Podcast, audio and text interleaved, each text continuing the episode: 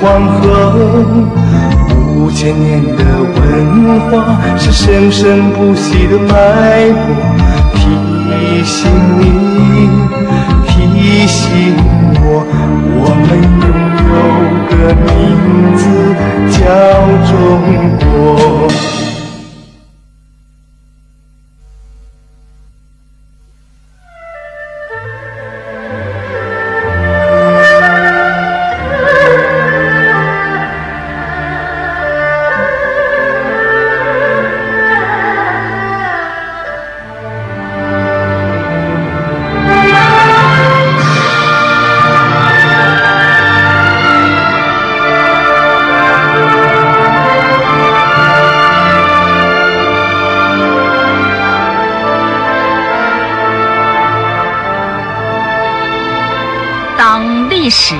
进了十九世纪，西方列强携工业革命的雄风蒸蒸日上，他们仗着坚船利炮，纷纷向外扩张，几乎把整个地球都变成了他们掠夺廉价原料和倾销商品的战场。这群贪婪的殖民强盗，首先是英国，把地大物博的中国。当做了他们理想的掠夺对象。与此同时，大清帝国犹如江河日下，日薄西山。紫禁城中的统治者茫然不晓世界大事，依然紧闭国门，抱残守缺，固步自封，做着天朝上国的美梦。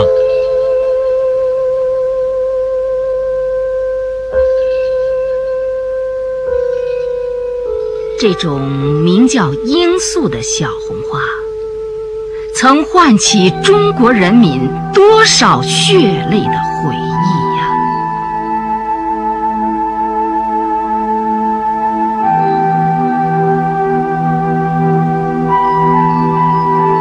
号称海上霸主的英帝国，为了打开中国大门。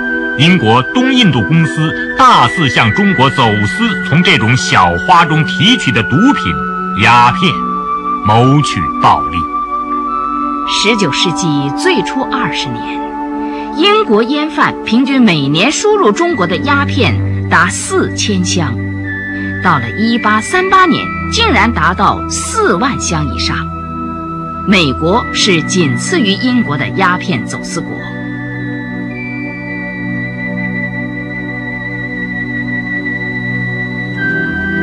随着黑色鸦片的源源输入，中国的白银平均每年流出五百多万元，相当于清政府每年收入的十分之一，而且逐年增长。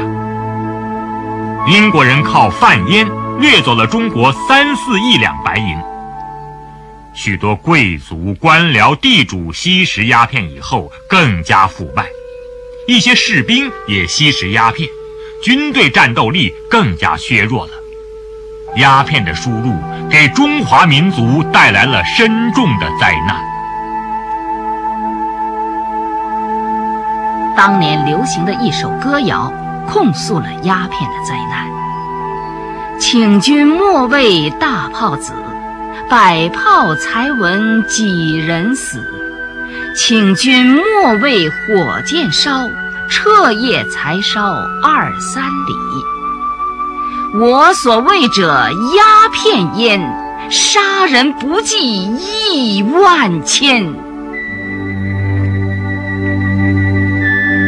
大清王朝岌岌可危，以湖广总督林则徐为代表的有识之士大声疾呼：如不严禁鸦片！无需多久，则中原既无可以御敌之兵，且无可以冲饷之银。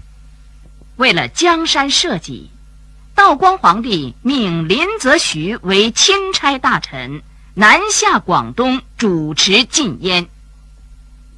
一八三九年三月，林则徐和两广总督邓廷珍紧密合作，雷厉风行地采取了一系列措施，捣毁烟馆。捉拿烟贩，收缴鸦片。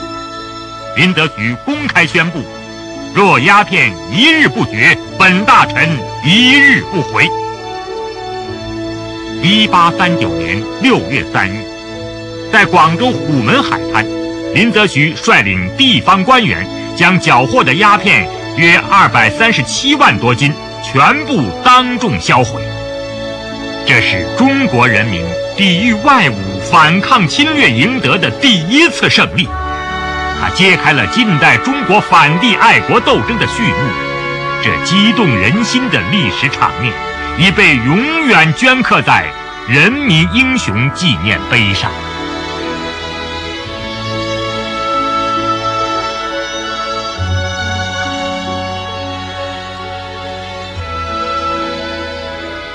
中国人民正义的禁烟运动给西方列强当头一棒。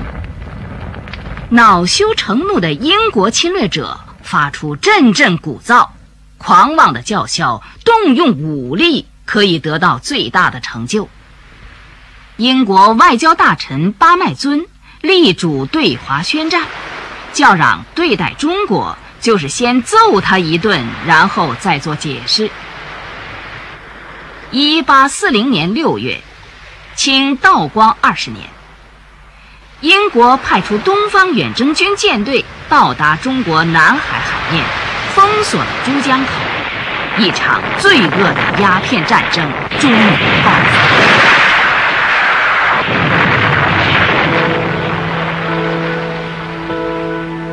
战争持续了两年，侵略者虽然遭到了中国人民的英勇抗击，但腐朽没落的清政府。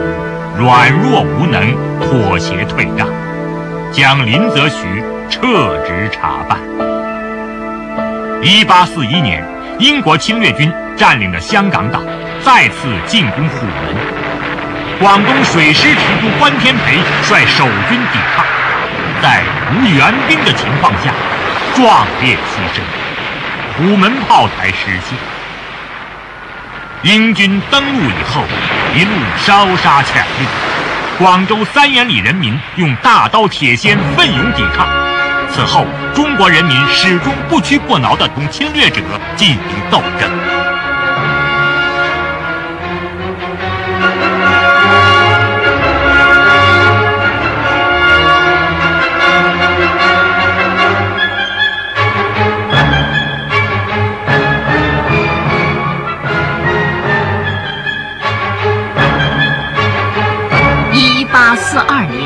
八月二十九日，是中国人民的一个奇耻大辱的日子。在南京下关江面一艘英国军舰上，英国侵略者逼迫清政府签订了中国近代史上第一个屈辱的不平等条约——中英南京条约。根据条约。英国侵略者强迫清政府开放广州、厦门、福州、宁波、上海为通商口岸，并正式割占了香港岛。同时，得到了两千一百万银元的赔款。第二年，又强迫清政府给予英国领事裁判权。规定，在中国犯罪的侨民或被告不受中国法律管辖，给予片面最惠国待遇，即中国给予对方最惠国待遇，而对方不给中国最惠国待遇，给予建立租界的特权。鸦片战争刚结束。美法两国紧步英国后尘，以武力相威胁，迫使清政府和他们签订了不平等的《中美望厦条约》和《中法黄埔条约》。除享有英国在华的全部特权以外，在上海等地开辟租界。罪恶的鸦片战争，打开了中国的大门。也打破了东方帝国的神话。西方列强看到大清王朝如此腐朽、如此落后、如此不堪一击，贪婪的侵略者便蜂拥而上，群起效尤，更加肆无忌惮地把侵略的魔爪伸进中国。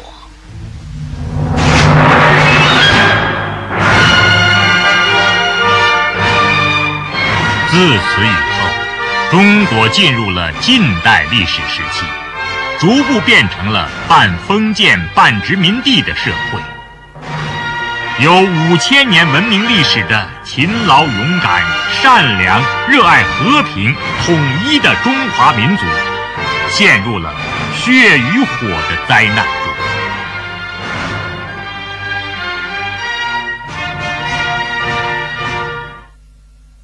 百余年间，神州大地狼烟四起，战乱不断。据统计，到二十世纪初，西方列强对华发动过数以百计的侵略战争，其中危害最大的是1840年第一次鸦片战争，1856年的第二次鸦片战争，1894年中日甲午战争，和1900年。八国联军侵华战争，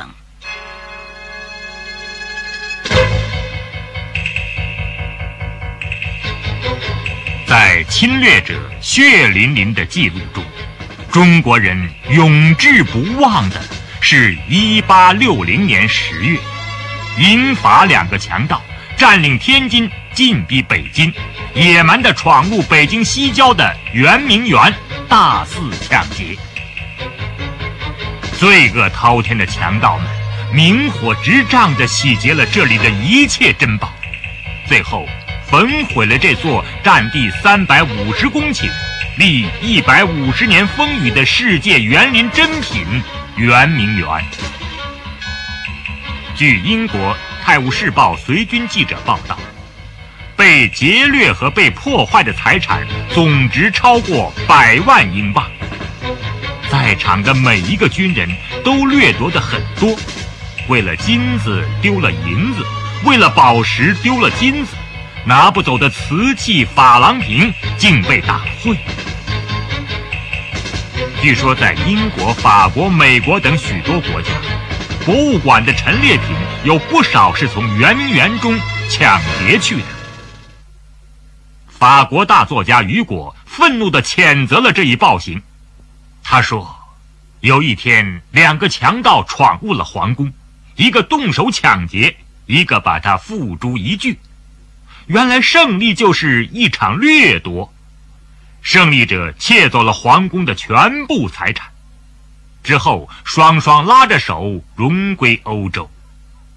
在将来交付审判时，一个强盗就会被人们叫做法兰西，另一个叫做英吉利。”对于中国来说，这些战争的结果只有一个，那就是服服帖帖的签订丧权辱国的不平等条约，老老实实的任凭列强宰割和蹂躏。据统计，到二十世纪初，仅六十年间。清政府被迫与列强签订的不平等条约就达七百多个，几乎平均每个月就有一个。其中，以《南京条约》《望厦条约》《黄埔条约》《北京条约》《马关条约》《辛丑条约》危害最大。战争和不平等条约。给侵略者带来无尽的财富和特权，给中国带来割地、赔款和数不清的灾难。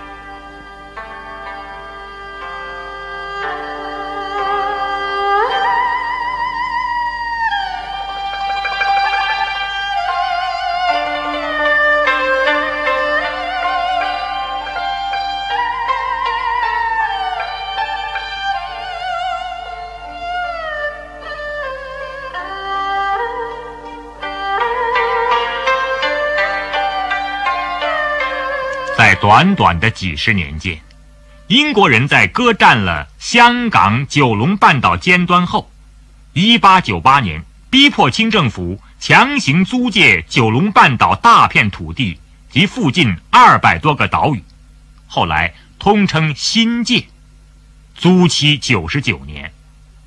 这就是历史遗留的香港问题。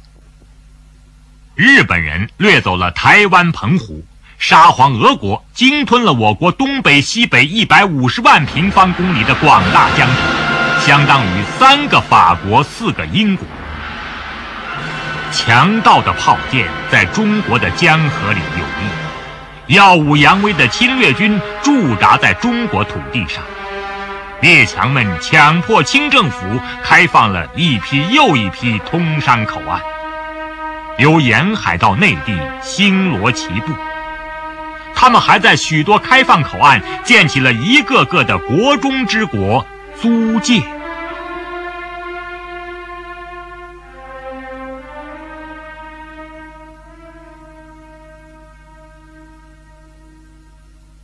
山河破碎，主权沦丧。一个叫赫德的英国人竟然控制中国海关长达四十五年。朝廷虽无能，人民不可辱。自从侵略者的铁蹄踏上中华大地之日起，不甘屈辱的中国人民就开始了不屈不挠的斗争。一大批仁人志士前仆后继，流血牺牲。探索救国救民的真理，奏响了一曲曲慷慨悲壮的寻路歌。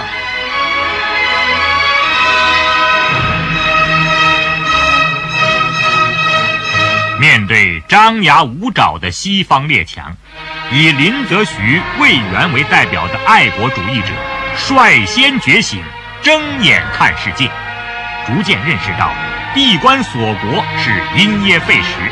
只有了解西方、认识西方，才能有效地抵抗侵略。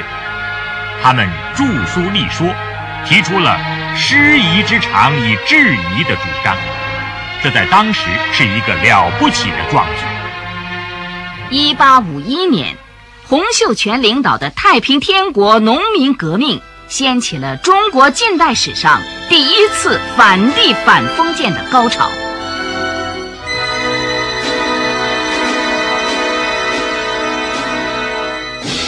洪秀全创立拜上帝会，盟誓推翻清朝，赶走洋人，建立一个有田同耕、有饭同食、有衣同穿、有钱同使、无处不均匀、无处不保暖的人间天国。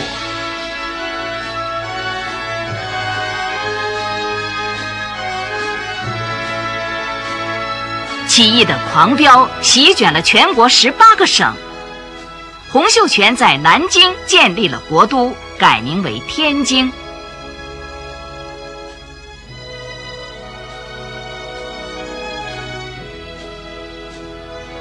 颁布天朝田亩制度。起义军南征北战，威震中外。面对着人民革命的熊熊烈火，清政府。和英法美中外反动武装迅速联起手来。一八六四年，太平天国被扼杀在腥风血雨之中。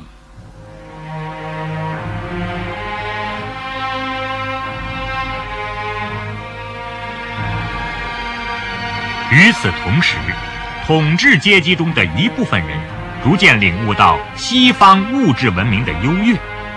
在他们看来，西方的长技不外乎大炮、战舰和养兵练兵之法。于是，在恭亲王奕欣和曾国藩、李鸿章、左宗棠等人的倡导和支持下，以兴建近代军事工业为中心的洋务运动，一时成为时尚。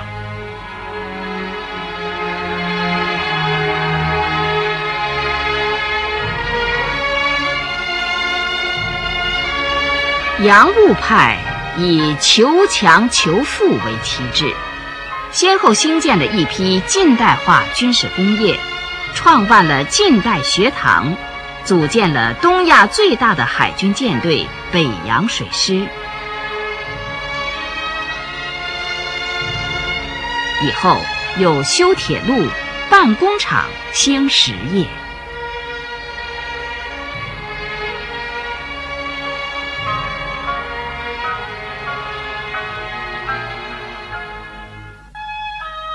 但洋务派始终坚持中学为体，西学为用，意欲借助西方的先进科技，维护其腐朽的大清王朝专制统治，其结果只能是一场悲剧。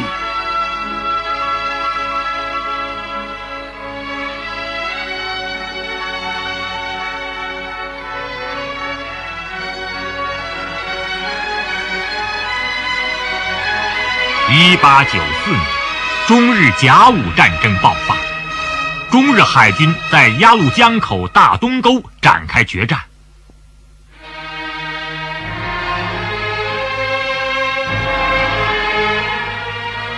邓世昌、林永生喋血沙场，北洋水师全军覆灭。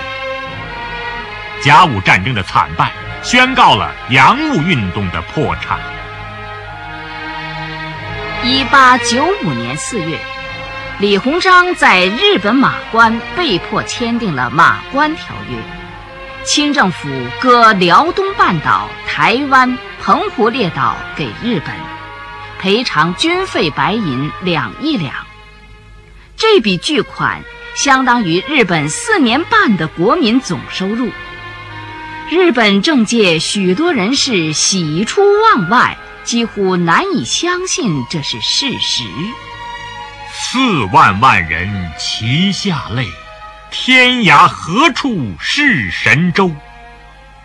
日本逼签马关条约的消息传来，正在北京应试的康有为、梁启超等人悲愤交集，联合各省举子千余人，齐集宣武门外松云庵，联名上书光绪皇帝，提出了。聚合、迁都、练兵、变法四项主张，以挽救民族危亡，史称“公车上书”，拉开了戊戌变法的序幕。开明的光绪皇帝赞赏他们的主张，力排众议，终于在一八九八年六月十一日颁布明定国事诏，正式宣布变法。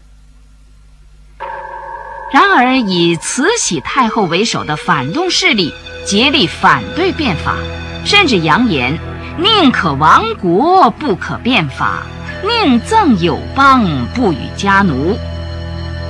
不久，慈禧太后发动政变，致使新政只实行了一百零三天就夭折了。光绪帝被囚中南海瀛台孤岛。康有为、梁启超流亡海外，积极推动变法的谭嗣同、康广仁、杨申秀、林旭、杨锐、刘光第等戊戌六君子惨遭杀害。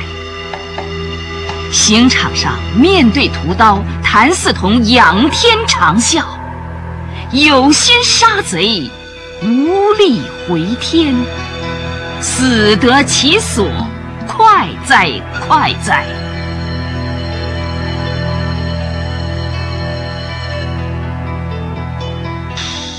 变法维新失败了，但中国人民救亡图存的斗争一刻也没有停止。在西方武力侵略的同时，打着基督名义传教的洋教士们，在中国土地上为非作歹。二十世纪初，在中国北部爆发的义和团运动，将矛头直指帝国主义列强。他们高呼：“还我江山，还我权，刀山火海也敢钻！哪怕皇上服了外，不杀洋人誓不完！”掀起了中国人民反帝反封建运动的又一个高潮。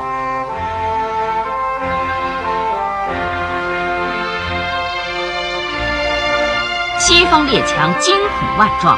一九零零年，英美俄法德意奥等国一面对清政府施加压力，一面纠集起来组成八国联军，妄图血腥镇压这场运动。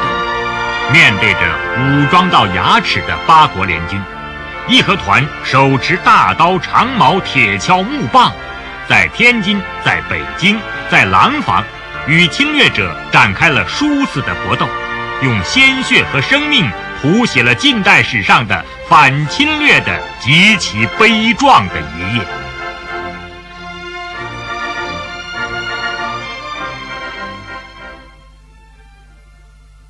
不可一世的慈禧太后，被八国联军赶到西安之后，竟恬不知耻地宣称，今后大清国的国策是量中华之物力，结与国之欢心。腐败昏庸的清朝政府，彻底变成了帝国主义统治中国的工具。一九零一年，清政府。同八个侵略国签订了丧权辱国的辛丑条约。蛮横的西方列强为了惩罚中国所谓乱民，竟然按中国人口分摊计算战争赔款，每人一两白银，共计四亿五千万两，分三十九年还清本息，共计九亿八千二百万两。写下了中国落后挨打最耻辱的一页。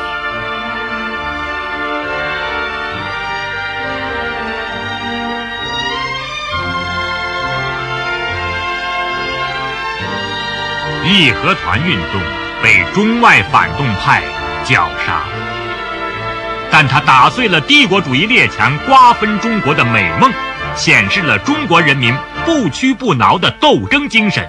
誓死抵抗外辱的坚强决心，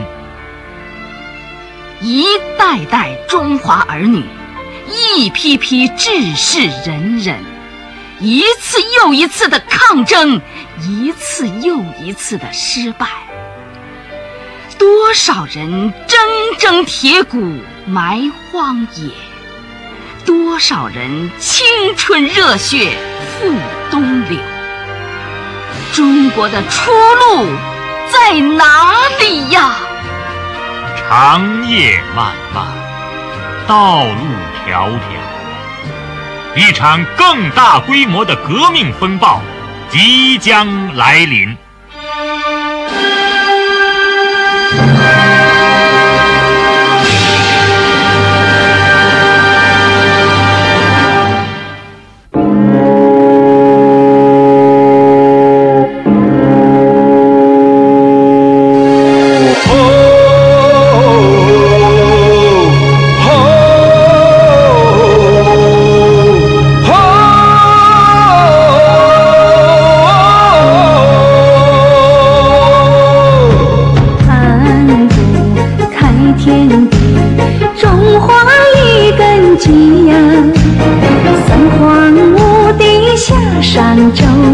春秋战国，百家争。